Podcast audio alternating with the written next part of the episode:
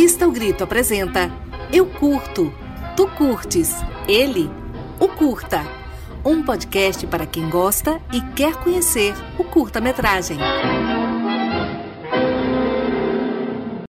Olá, minha gente, estamos de volta aqui para um, mais um Eu Curto, Tu Curtes, Ele o Curta, que é um podcast da revista O Grito. Eu sou Alexandre Figueiroa e comigo aqui está Túlio Vasconcelos. Oi, Túlio. Oi, Alexandre. Mais um programa juntos, falar de curta-metragem. No episódio de hoje, a gente vai conversar um pouco sobre o documentário em formato de curta-metragem. E vamos fazer um histórico, como é que isso tudo, como é que toda essa história começou? Túlio gosta de história, viu? Gosta de contar Gosto, história. gosto de contar e de ouvir. De ouvir histórias. Então, bom. Bom, vamos lá para os primórdios do cinema, então. Né? O cinema, na verdade, para muitos autores, ele nasce documentário. Né? Quando os irmãos Lumière, que inventaram o cinematógrafo na França, em, lá em Lyon, no final do século XIX, eles não apontaram a câmera do primeiro filme da história a um ator. Né? Então é interessante observar que poderiam ter tido essa escolha, né? porque já existia teatro né? naquele tempo, mas os primeiros cineastas eles filmaram a saída dos operários de uma fábrica. E disso nasce o cinema como documentário, fundado exatamente nessa apreensão de um mundo real é, e não imaginado. Interessante, né? É, muito essa, legal isso, essa né? perspectiva. Essa... Uhum. A gente, eu acho que muita gente poderia pensar que o cinema poderia ter nascido como ficção, né? Mas não nasceu, nasceu como documentário. É. E a chegada do trem da estação também, que é outro outro curta, né? curtíssimo né, na época, que é de 1896, né, que mostra desde o começo né, o documentário misturando aquilo que é considerado real com aquilo que não é considerado real. Então, é, esse filme foi exibido né, num café lá em Paris, Paris. Né, a primeira exibição, digamos assim, pública do, do, do, cinematógrafo. E a impressão que o público teve, né, de frente à imagem do trem chegando na estação, eles levaram um susto, né? Imaginar que até então a imagem em movimento era algo ainda muito. Já existiam alguns experimentos, mas com aquela qualidade de imagem que o, o cinematógrafo dos irmãos Lumière obteve, era a primeira vez. E as pessoas levaram um susto e sabe, muita gente se mexeu achando né, que o trem iria passar por cima deles. Né? E aí então é, a reação emocional, né, então era um, era um documento, mas aquilo para as pessoas teve um, é, parecia também que era uma história que estava sendo, sendo contada, né? É um pouco ficção e, e que não é ficção. Então, é, essa noção de do que é real, né? Porque na verdade a gente tem que pensar nisso, né? Que o cinema é sempre representação. Então, é algo que é, essa noção de verdade, a gente sempre fica se questionando. Né? O, o documentário hoje tem muito, durante o percorrer do tempo, né? tiveram várias é, considerações sobre essa especificidade do documentário. É, o que, o que seria o documentário? Seria uma produção né, artística não ficcional. E o documentário tem esse compromisso com essa exploração da realidade, como você acabou de falar, Fig. E isso não significa que ele represente a realidade tal qual ela é né? é uma, apenas uma representação.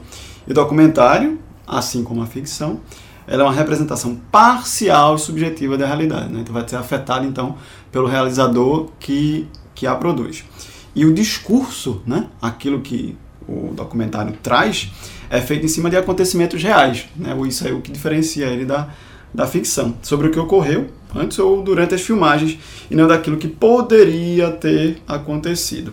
Os documentários eles costumam abordar questões sociais, políticas, né? meio de meio ambiente. Ele também tem esse caráter de sempre levar para um debate, uma discussão também. Ele, ele atravessou, né, Túlio? Um, na verdade, o, o, documentário, o status do documentário, ele, ele, perpassa assim, porque antes você não tinha essa, muito essa ideia né, nesse período inicial uhum. é, de é, de documentário. Inclusive a palavra documentário é uma palavra posterior, não é? Assim, uhum. que vem da ideia de documentar algo.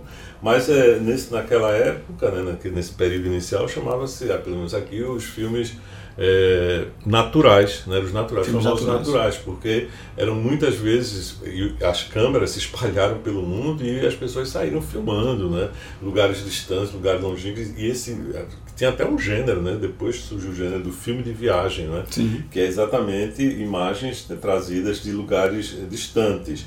E, e fazia-se uma distinção entre o natural, que era esse filme da, que filmava as ruas, as solenidades, e o Pousado. O Pousado era um filme de ficção, as pessoas pousavam para, ou melhor, elas representavam diante, diante da câmera. É engraçado, né? Como cada época ela é. traz uma terminologia, né? Então no cinema isso também. E isso se pensar, né? Essas denominações, elas vão sim, mudando, sim. mas assim, é, o cinema também ainda é uma arte muito nova, né, em comparação com sim, outras artes, sim, né? Com outras Pouca mais de 100 anos, é. porque o teatro, né, tem muito mais da música, é, nem, nem se conta, é. né? O cinema é. ainda é um gatinha no ponto de e, de, e, Mas de é nos anos 20, então, que é que se começa a consolidar essa ideia de documentário. Um dos primeiros filmes considerados do gênero, né, já pensando no documentário como gênero, é Nanook, o Esquimó, que é um filme do americano, norte-americano Robert Flaherty, e esse filme é considerado um exemplo né, de uma obra construída a partir de imagens reais mais ensinadas. Né? Ou seja, ele tem muito debate sobre isso, porque o Nanuque é, é o próprio esquimó que está né, fazendo, atuando diante, diante da mas ele atua. Né? Ele, ele, ele posou para ser filmado, então ele tem uma atuação. Mas isso gera essa discussão de muita gente não considera essa distinção entre ficção e não ficção, mas isso é, é é conversa para um, muito, é, outras instantes, né? E ainda também na história do documentário, né, há movimentos muito importantes, como é o caso do movimento Kino Pravda, né, lá do Dziga Vertov, lá no cinema soviético, lá dos anos, também dos anos 20. Né. Depois, já nos anos 50, nós temos o cinema verité do Jean Rouch, né, que é importantíssimo, é né? Importantíssimo. Depois tem o cinema direto americano, né? Isso, várias correntes do cinema, né, em que essas questões né, do, é, do cinema é, de retratar a realidade e também tem o John Grist, a escola de, documentaristas é, britânicos, né, que inclusive assim sistematiza, digamos assim, tá, tem um, um certo projeto né, estético, ideológico para, é, do, para o documentário. Né?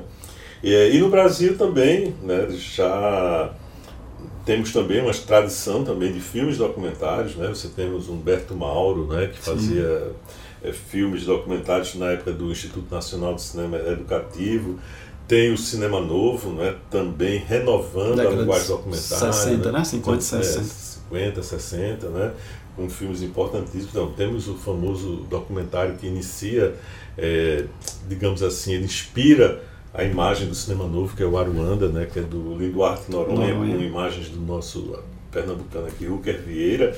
Enfim, então a gente vê a trajetória do documentário coisas muito, muito relevantes. E mais recentemente, não é, nos anos no final já do século passado, nós temos aqui também documentaristas muito relevantes, como é o caso de Eduardo Coutinho, João Moreira Salles, Sandra Coguzzi, né? e que também vão discutir essa questão do, do documentário, né? o que é o documentário, né? ficção, é não ficção, é, tem o Arthur Omar, né, que, que é outro também que desconstrói isso, Eduardo Scorel discute essas questões, enfim, muita é, gente, muita, muita gente, gente então o documentário é, é, uma coisa. Quem quiser saber mais sobre o documentário, conhecer mais sobre o documentário pernambucano, eu vou aproveitar aqui para fazer uma propaganda. Existe um merchan rápido, tem do livro, o documentário em Pernambuco, no século XX, que é uma obra feita por mim e pelo professor Cláudio Bezerra, que vai dar uma canchazinha para daqui gente a pouco daqui a pouco. Vai conversar né? com a gente. Então, que está lá. Então, quem quiser conhecer um pouco né, da, como documentário pernambucano. E onde é que encontra o livro? Ah, esse livro pode pedir, encontra em livrarias ou pode pedir pra gente, assim, manda escreve no Instagram, encontra. É, a gente pode, né, quem quiser tiver interessado, a gente Estamos aqui para. E é, é um livro atualíssimo, né, Felipe? Vocês lançaram tem o quê? Dois anos? É, dois anos. Dois é anos, de 2019. Exatamente. E é importante também falar sobre é, os filmes que. esses documentários é, mais recentes, como você falou, desse final do século passado para cá, que alguns refletem sobre a, a própria vida ou a, ou a, ou a, trajetória dos próprios realizadores, né? Tem muito uma, uma em primeira é, pessoa, primeira pessoa é, que reflete sobre o si, né? Como chamam muito na academia, né? a própria escrita de si, né? uhum. né? Então é, é uma vertente importante também dentro do cinema documentário. É, o documentário tem várias formas, é vários formatos. Bom, quem tiver, quiser conhecer mais, tem o, o, Bill Nichols, né, o famoso livro dele sobre o documentário, que é Itália, Introdução ao documentário. Introdução ao documentário, né, que vai falar um monte sobre documentário performático, enfim. Você encontra na internet, você bota no Google, encontra facilmente esse facilmente, texto. Né? Mas vamos de curta, né? Vamos, vamos começar. Primeiro o mar devolve o rio, fecha mar ao rio seus brancos lençóis. O mar se fecha tudo que no rio são flores de terra, imagem de cão ou mendigo. Depois o mar invade o rio, quer o mar destruir no rio suas flores de terra inchada. Tudo que nessa terra pode crescer e explodir como uma ilha, uma fruta. Mas antes de ir ao mar, o rio se detém em mangues de água parada. Junta-se o rio a outros rios, numa laguna em pântanos, onde fria vida ferve. E aí, o que é que a gente tem hoje, Túlio? Antes da gente começar propriamente ainda entrar no, nesse filme, eu queria falar uma coisa. É, na verdade, pedir que você comentasse. É, o filme que vamos comentar primeiro, que é o Recife de Dentro para Fora, da Cátia Mezel, é, ele está disponível né, na internet, mas ele foi produzido, como é um filme 97, foi produzido, produzido em 35mm. Então, para mais jovens, ou até quem nem tem noção disso, explica pra gente o que é um filme em 35mm. Um filme de 35 minutos é um filme rodado em película, né? na época se fazia um Eu tô falando isso porque hoje é só digital, né? É, as películas, né? Você tinha várias bitolas, né? As principais, a, a bitola maior, a profissional, era de 35 milímetros, que era utilizada pelos é, cineastas profissionais. E você tinha também a bitola em 16 milímetros, você tinha câmeras, né? Apropriadas para o uso dos do filmes em 16mm. Inclusive, o cinema documentário se usou muito 16mm, uhum. né? porque era uma câmera mais leve, era um equipamento mais leve. Que às vezes e, era, necess, era necessário fazer movimentos, travelers, Exatamente, com movimentação. Enfim, então o 16mm era usado tanto por documentaristas amadores como por é, documentaristas profissionais.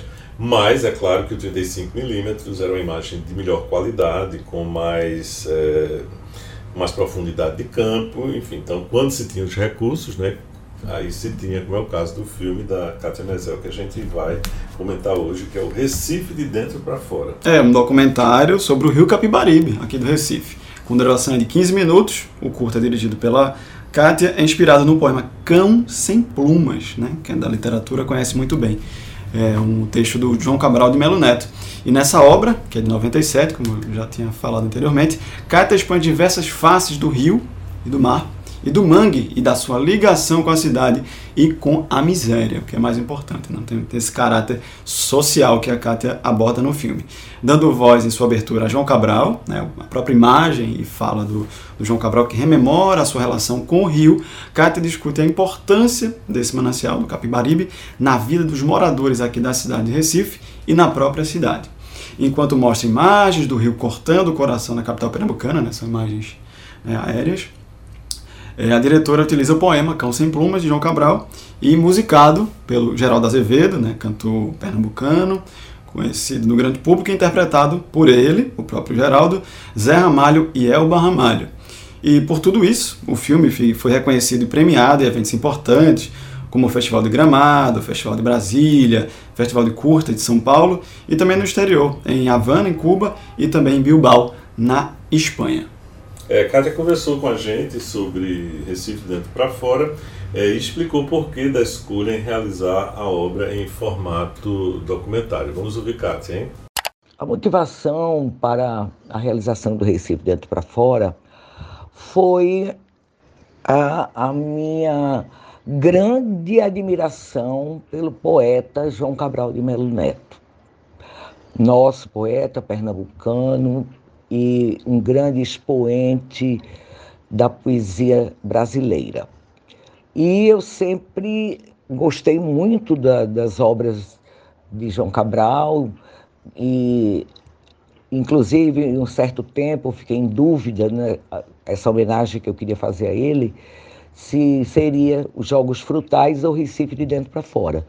Terminei decidindo pelo Recife de dentro para fora por ser é, por se tratar do Capibaribe, e eu vivi e continuo vivendo no, na margem do Capibaribe. É, me criei na margem do Capibaribe, aqui na área do Monteiro. Então, a vida ribeirinha sempre é, me causou grande curiosidade e criança, né? Eu também transitava nesse rio muito livremente. E adoro, continuo adorando, e realmente foi uma forma de fazer essas duas homenagens, tanto ao João Cabral como ao Rio Capibaribe. É, foi um, um edital que eu ganhei do Sistema de Incentivo à Cultura em 97, do primeiro edital de Pernambuco para obras de arte, para fins culturais. E, como em 35 milímetros, a preparação foi muito é, perfeita para poder a gente obter o máximo resultado. Porque, basicamente, eu sou curta-metragista, documentarista. Claro, já fiz um longa-metragem, vários filmes de ficção, mas a minha base mesmo é a documentação. E esse documentário Recife Dentro para Fora, ele tem uma conotação de um documentário poético, ele não tem aqueles depoimentos tão inerentes ao documentário, vamos dizer, corriqueiro, normal. E eu comecei a trabalhar no poema, que realmente eu mudei o sentido do poema, além de excluir muitas estrofes. Então eu interferi diretamente na obra dele. Era fundamental para mim, inclusive algumas palavras dele, que eu só fiz depois, na segunda fase da, da produção. Tive que viajar para o Rio para poder fazer a, a entrevista com ele. E todo o equipamento, grande, a grande dificuldade, várias grandes dificuldades, mas uma grande dificuldade era a câmera 35 que a gente tinha que mandar buscar lugar no Rio de Janeiro ou conseguir com CTAV. Tinha uma despesa muito grande do transporte da, da câmera, tinha que vir um técnico junto, tomando conta, a iluminação, o blimp, né, para poder não vazar o som. E o diretor de fotografia, eu convidei Ricardo de la Rosa, um, um, diretor de fotografia de publicidade em São Paulo, que nunca tinha feito nada cultural e que se sentiu muito honrado com o convite. Eu fiz uma pesquisa de fotógrafos luz-dia, porque o filme é todo em luz-dia, né? E finalmente veio, foi feito, foi feito em cinco dias. Eu tinha uma pré-produção muito amarrada, Fiz uma pesquisa de oito barcos diferentes para ver o que me o que funcionava melhor no Rio. Fiz uma pré-produção também muito perfeita de horários de insolação. Né? Às vezes eu estava filmando uma margem e a outra não podia filmar na sequência, por causa de iluminação. Entrava vários componentes, a luz, a maré também desejada e a atividade também que eu estava querendo mostrar. Então foi um filme muito é, bem pré-produzido para poder ser também bem realizado. Então, Kátia, valeu aí, Márcia, tudo isso, essa história né, que você traz pra gente aí do, das filmagens do Recife de dentro para fora, que é um filme que eu gosto muito, é um é filme belíssimo, muito bonito. É bom, Kátia é uma cineasta de longas datas, né? Ela começou a fazer filmes em Super 8 e desde que ela Super 8, ó, já vou de novo aqui fazer o adendo. que é uma bitola amadora que era usada sobretudo para filmar casamentos, batizados, viagens, mas que os artistas né, se apropriaram dessa, dessa, desse instrumento né, das câmeras Super 8 é, a diferença é que os filmes Super 8 eles, você não fazia negativo, você filmava e mandava revelar e já vinha o, o filme revelado. Você não tinha a possibilidade de, de contratipagem. E, mas principalmente o áudio foi na década de 70, 80, né? Isso, Essa- isso, é. O grande aqui no Brasil. áudio, é, do Super 8 é nos anos 70. É a década de 70, né? No início dos anos 80 já começa é, uma substituição pelos equipamentos, que aí chega o VHS, chega o vídeo. E, mas tinha produção é, em, grande, em grande escala e também em festivais, né? de Sim, Super sim, 8, sim, enfim. circulava. Era uma bitola Era, então ela Importante. circulava muito, né? Era um cinema amador, mas teve grande penetração, grande circulação. E Kátia vem desse período, né? E ela já tinha, sempre teve esse apego, né? esse apreço pela cultura popular, pelas manifestações eh, culturais pernambucanas. Era uma pessoa ligada a, era ligada a como é o nome dele, meu Deus? Aquele Lula Cortes, Sim. né? Enfim, então, Músico, é, pernambucano. músico, né? Enfim, ia, convivia com o pessoal do Super 8, com, com o Mar com o. Geneton, com o Fernando Spencer, né? E ela fez um- um, Uma uma trajetória. trajetória pessoal muito, muito rica e é uma pessoa também que teve sempre uma sensibilidade muito grande para as questões ambientais. Ela fazia, ela durante muito tempo ela trabalhou na TV Pernambuco, né? ela tinha um programa na TV Pernambuco, eu acho que era Pernambucano da Gema, acho que era ela que produzia esse programa. E ela trazia sempre temas do, da cultura popular pernambucana, do folclore, da música, né, das artes plásticas, do artesanato. Então alguém que já tem sensibilidade para com, a, com essa, com essa autores, área, né? é, com os autores locais e também essa, essa sensibilidade para as questões ambientais. Ela sempre teve uma, também uma, uma forte participação e produção de filmes eh, relacionados a essa questão. E o, eu acho que o Recife de dentro para fora conjuga né, exatamente essa, esse, esse carinho que a Kátia tem pela cidade do Recife né, e as preocupações também ambientais e sociais, né, porque o, o, o texto, o poema do Cão Sem Plumas, do João Cabral do Melo Neto, né, fala do rio né, que é um rio que marca muito a vida né, das pessoas em Pernambuco. A gente fala muito do Recife, mas o, ele nasce no interior, Interior né, de. Santa Cruz do Capibaribe. Emagrece, sai cortando. é, sai cortando, né? E chega na, chega na zona da mata, é quando ele, ele ganha volume, né, atravessa é, São Lourenço e chega aqui é, no Recife, onde ele deságua no, no- no Atlântico, mas é um rio que é fonte de alimentação para muita gente que, que morava, né? Que mora ainda nas popula a população margens. ribeirinha, né? Que ia é, é no mangue que tira, tira o seu sustento, mas é um, um rio também, às vezes, também esquecido, né? Então as usinas jogam caldas? E tem o esgoto. É um rio muito poluído, né? É um rio poluído, poluidíssimo. um rio muito bonito, né? ele deságua aqui na bacia do Pina, toda a, a cidade do Recife, a bele, uma das, das belezas do Recife é exatamente ser cortado pelo Capibaribe com suas pontes e tudo mais, mas infelizmente essa beleza ela não é traduzida no cuidado que se tem com esse rio que banha a cidade. É sem plumas, como o próprio poeta. É, então, eu acho que a Cátia é muito, de forma muito sensível, então ela percorre né, o, o Capibaribe, ela, ela atravessa o rio e o poema vai para. É, é uma feliz conjunção, não é? E é um documentário, né? Sim. E É um documentário poético, poético né? É um documentário que escapa da forma clássica, Clássico. tradicional, né? De você ter aquele narrador, a voz de Deus, uma voz em Em off, né? narrando a história, ou você tenha é, as pessoas dando depoimentos, é um quem canta é o rio, mas através de um poema. Então isso, Exatamente. isso é muito bonito, as imagens são muito, foram muito felizes. E assim, deu um trabalho, eu lembro na época que Kátia estava fazendo esse filme. Você estava na crítica no, no jornal, na época? É, na época eu estava, é, eu tinha um.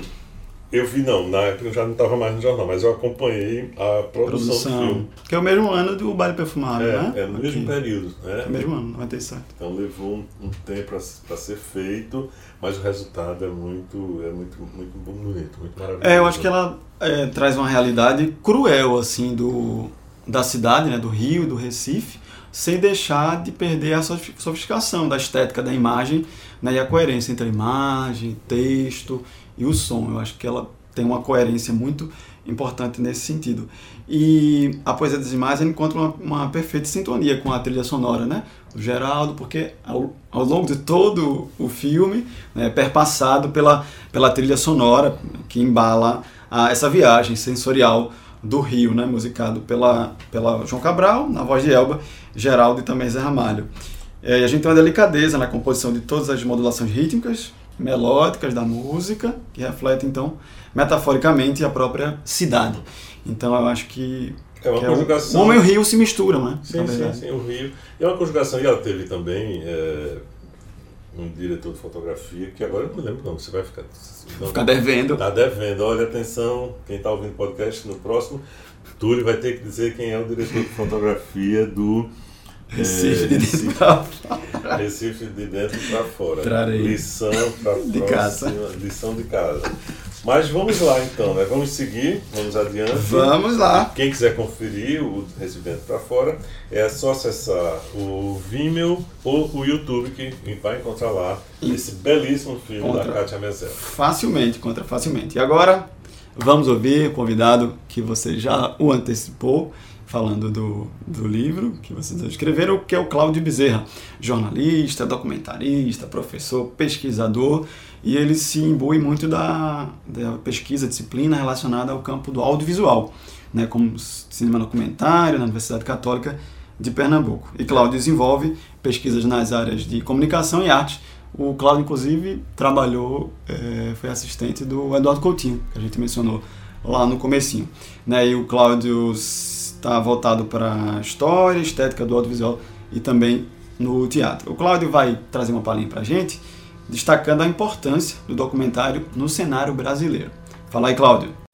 A produção de documentários em curta-metragem sempre foi muito significativa em todo o mundo. De certo modo, o documentário curto está presente na própria origem do cinema, se considerarmos as cenas filmadas pelos irmãos Lumière ou os pequenos filmes de viagens, expedições científicas e outros registros históricos realizados entre o final do século XIX e o início do século XX. No Brasil, o documentário de curta-metragem, durante muito tempo, foi responsável por manter a regularidade da produção documentária no país. A partir da criação do Instituto Nacional de Cinema Educativo, o INSE, nos anos 1930, até o Cinema Novo, na década de 1960, foram realizados muitos documentários de curta-metragem. A partir dos anos 70, a realização de documentários aumenta de maneira significativa com o surgimento de novos formatos de produção. Primeiro veio o Super 8, depois o vídeo analógico e posteriormente o digital. A evolução tecnológica barateou custos e permitiu o surgimento de muitos documentaristas, a exemplo do pernambucano Fernando Spencer, que realizou vários filmes na bitola Super 8. O fato é que hoje a produção documentária brasileira de curtas metragens é imensa e bastante diversa, tanto em relação aos temas como de propostas estéticas. Mas eu chamaria atenção para o caráter mais político desses documentários curtos.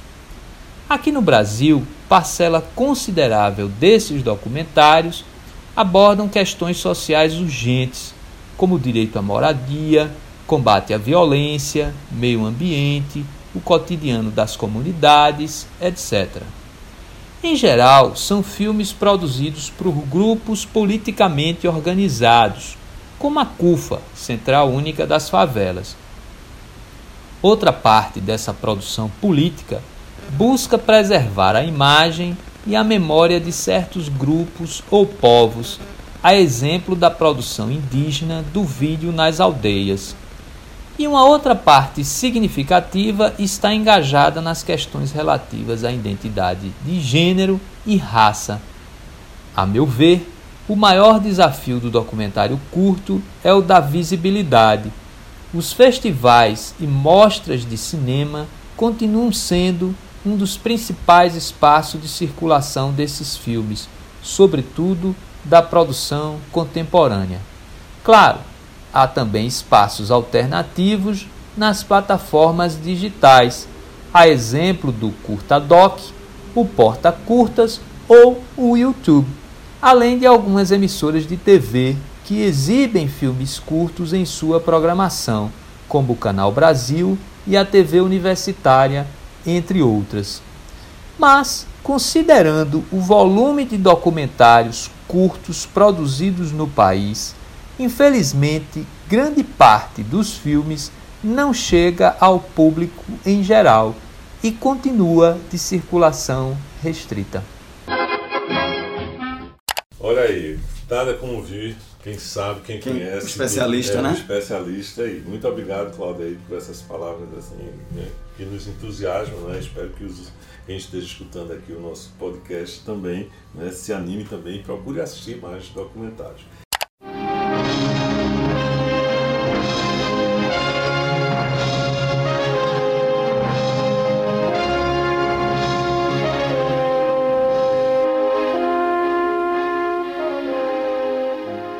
Tomate, ao contrário da baleia, da galinha e dos japoneses, é um vegetal. Fruto do tomateiro, o tomate passou a ser cultivado pelas suas qualidades alimentícias a partir de 1800. O planeta Terra produz cerca de 61 milhões de toneladas de tomates por ano. Um destes tomates, que segundo o julgamento de Dona Nete não tinha condições de virar molho, foi colocado no lixo. E a gente tem outro curta para falar hoje. Qual é, Túlio? Ilha das Flores, que é do, muita gente conhece, né, bastante difundido, do gaúcho Jorge Furtado. E esse é um documentário de curta-metragem brasileiro de 2089. É um filme já tem um, é o ano que eu nasci, tem 31 anos. O filme fala de desigualdade social e gente que sobrevive com a sobra de alimentos de ani- animais. Quando eu vi o filme, na época, né, a gente não tinha essa noção, mas hoje, 2021, se a gente observar 30 anos, fazer um paralelo com hoje, a gente vê que nada pouco mudou. É muito parecido, né? O Brasil está vivendo uma pandemia e, e a fome né, é algo muito presente hoje no país. E na história, no, no filme, a tal ilha, Ilha da- das Flores, na verdade, é uma região às margens do rio Guaíba, né, que recebe, lá em Porto Alegre, que recebe uma boa porção dos resíduos produzidos lá na capital gaúcha. Os caminhões despejavam sua carga do lixão. E ali, os donos de porcos davam acesso a seus animais para comerem, consumirem o que eles quisessem, e depois os catadores e suas famílias podiam entrar e desfrutar do que os porcos haviam rejeitado. Então tem uma, uma primeira casta, vamos dizer assim, que, né, que consome a classe média, depois vem os, vai para o lixão, depois vem os porcos e em seguida não é Os as- as- desvalidos. os exatamente. É, o, o curta venceu o Urso de Prata em Berlim em 1990 é, e dentre outros diversos prêmios e honrarias, é um filme que é- foi super premiado. Né? É, ele em 2015 ele entrou na lista feita pela Associação Brasileira de Críticos de Cinema dos 100 melhores filmes brasileiros de todos os tempos. Né? E em maio de 2019 também foi eleito pela Abracine o melhor curta-metragem brasileiro da história. Então é, não é pouca coisa. Né? É. É, eu acho que, inclusive, a escolha do Ilha das Flores, no primeiro momento, quando a gente seleciona, estávamos selecionando os, os documentários, né? É, porque Ilha das Flores é um filme bem conhecido, mas é Túlio colocou muito bem. Quando o filme foi lançado, né, ele estava nascendo. né? Exatamente. Ele conheceu porque é uma pessoa que né, gosta Estuda de cinema, cinema. que estuda cinema, eh, pesquisa sobre isso, enfim. Mas talvez muita gente da, da nova geração talvez ainda nunca tenha tido né, acesso, nunca né, escutou falar, às vezes acontece, não é? E talvez é, e a gente achou então que seria muito bom relembrar do, do, do Ilha das Flores. É, inclusive porque ele dialoga de alguma forma, do meu ponto de vista, com o Recife de Dentro para Fora. Né? Sim. Porque é um filme que não é. É um documentário, mas é um documentário que foge também do formato é, tradicional né, do, do, do documentário. Então ele tem. usa metalinguagem, tem um texto muito, muito. o roteiro é é muito bem construído, as, as conexões que é, o Jorge Furtado faz né, com a realidade social, com a realidade daquelas pessoas, não é? e, enfim, com a vida com o ser humano, com, com estar na Terra, não é? com estar no planeta e como cuidar desse planeta e como é que as coisas é, acontecem. E tem uma narração, como você falou, tinha falado antes em um documentário mais clássico, né, mais tradicional, que às vezes traz essa voz de Deus. Aqui a gente tem uma voz, né, a gente tem a narração do autor Paulo José, mas só que não é uma narração ipsiliteris, não é uma coisa, não é trazida assim, é um texto metafórico, né, ou tra traz ironias, É, não é? ele- Então, ele, ele é muito irônico, ele, brinca né, O tempo todo. O tempo inteiro. É, e- mas é, é bom lembrar que o Jorge Furtado era também conectado com Guel Arraes, né, Sim. com, aquele, com uma série de, de pessoas do audiovisual né, nos anos. é, nos anos 90, né, final dos anos 80, início dos anos 90, que estavam é, reconfigurando, redimensionando né, a própria linguagem do audiovisual brasileiro. Né? Então, eu acho que o Jorge Furtado é um desses, né, desses nomes assim incontornáveis do cinema brasileiro, não só pelo é, Ilha das Flores, mas também por outros, é, outros filmes. Outros ele projetos. Continua, né? ele continua é. dando curso de roteiro, fazendo, escrevendo pessoa, roteiro é uma pessoa muito, muito bondosa, muito generosa. E o filme Ilha das Flores, assim, apesar de ser um tema tão, tão duro, tão difícil, mas ele, ele passa isso de uma forma, aquela, todas aquelas questões que ele traz, de uma forma tão inteligente, né, que lhe toca, você se toca, te motiva, né, porque ele, ele tem uma, digamos, ele faz, te leva a questionar, né, ele, ele provoca questionamento, ele, ele tem uma, uma montagem, uma estrutura dialética, né, que vai te jogando dentro de uma realidade e fazendo questionamentos sobre essa, essa mesma realidade e no entanto de uma forma muito muito tranquila, né? muito serena, assim, revela uma Ele realidade é decifrador, social. né? É, É decifrador a palavra, acho é, que é essa. mas ele Decifrador. toca nos pontos chaves. Você quando você termina o filme, você para para pensar, você acha até engraçado, né? Você se diverte, né? Com as é, com as Com as construções, né? É. os com as significantes, brincadeiras, com significados, aquele- as, as imagens, é, o com as texto. imagens, o jogo que ele faz, né? Usa muitas imagens que não tem nada a ver com a Ilha das Flores, imagens de arquivo, né? Uhum. Que ele vai jogando, falando sobre, para chegar no centro da questão, que é exatamente essa situação bem triste, né? De pessoas que precisam, para sobreviver, se alimentam é, do lixo que foi rejeitado até pelos porcos. Para os poucos, né? É importante. É, e também é outro paralelo com a problemática social, né? Que o Recife dentro para fora traz. Uhum. Se é uma realidade recifense, aqui a gente tem uma realidade É. do Rio Grande do Sul, né? Para abordar essa questão é tem essa É, e agora até me despertou a curiosidade, se Hum. a Ilha das Flores mudou.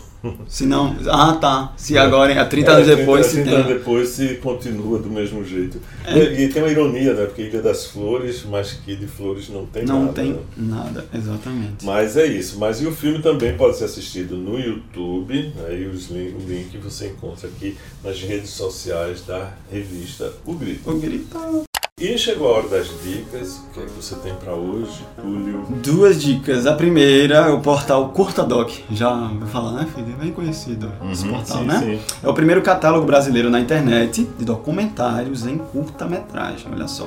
O catálogo Curtadoc tem mais de 700 documentários, ou seja, muito filme para vocês assistirem. Produzido nos 50 anos, ou seja, um catálogo realmente importante, né? E eles podem ser vistos integralmente, servem como fonte de pesquisa aí para realizador, pesquisador, investigador, professor, também se quiser usar em sala de aula, estudantes e demais interessados.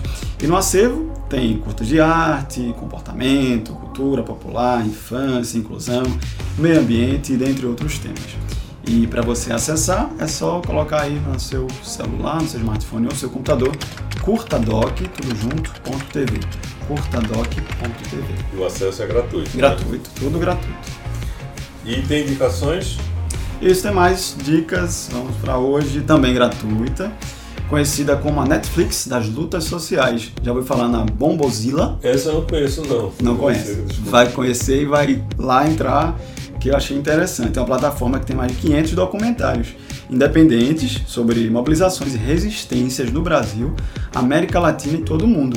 Então, é outro caráter importante do documentário, né? Também às vezes trazer essa questão de resistência, né? de lutas sociais, de meio ambiente também. Então, é um, esse portal, Bombozilla tem esse caráter.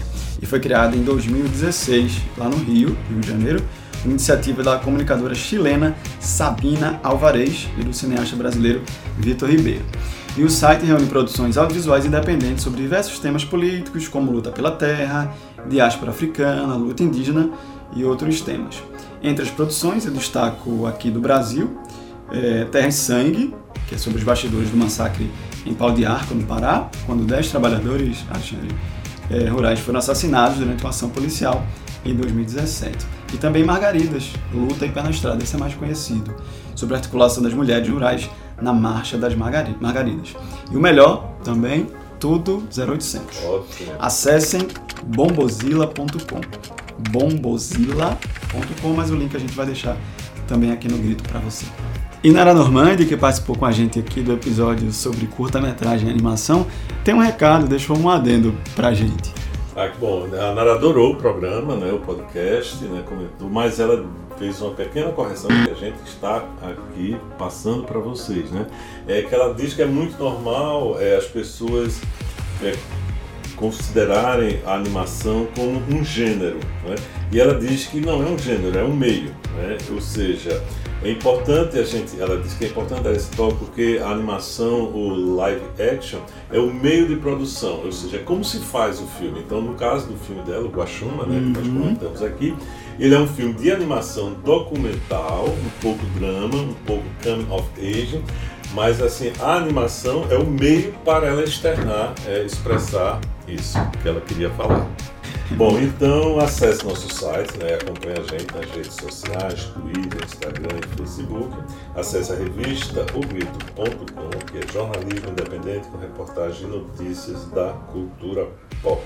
Eu curto, tu curtes, ele o curta é um podcast da revista O Grito com edição de Jonathan Oliveira, com produção e apresentação de Alexandre Figueroa e Túlio Vasconcelos. Ok, gente, ficamos então por aqui. Até o próximo episódio. Até o próximo, valeu! Tchau.